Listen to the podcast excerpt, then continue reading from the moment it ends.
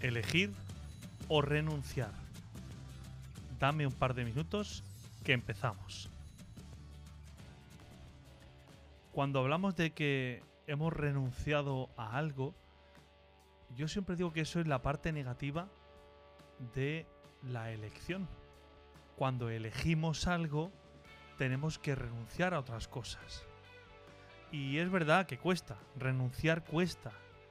Llegar a tomar una decisión con madurez cuesta, porque a veces son muchas las cosas que tenemos para elegir.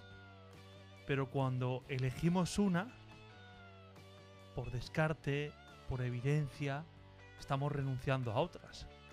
Yo, tras descubrir que Dios me llamaba para ser sacerdote, elegí ser sacerdote y renuncié por ello a formar una familia, a casarme, pero es porque elegí algo, nuestra elección fundamental.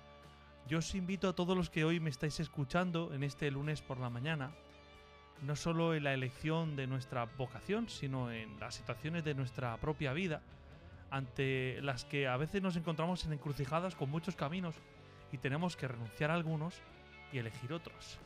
Pues os invito a que seamos valientes, a que dejemos a un lado lo que a lo mejor a nosotros nos gustaría, a nosotros tal, para que nos abramos un poco a qué es lo que Dios nos pide.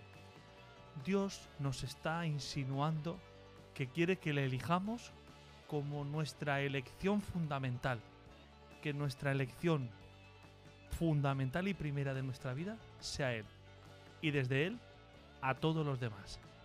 A todos los que me escucháis, vamos a elegir a Dios y nada nos va a faltar. Que tengáis un buen día.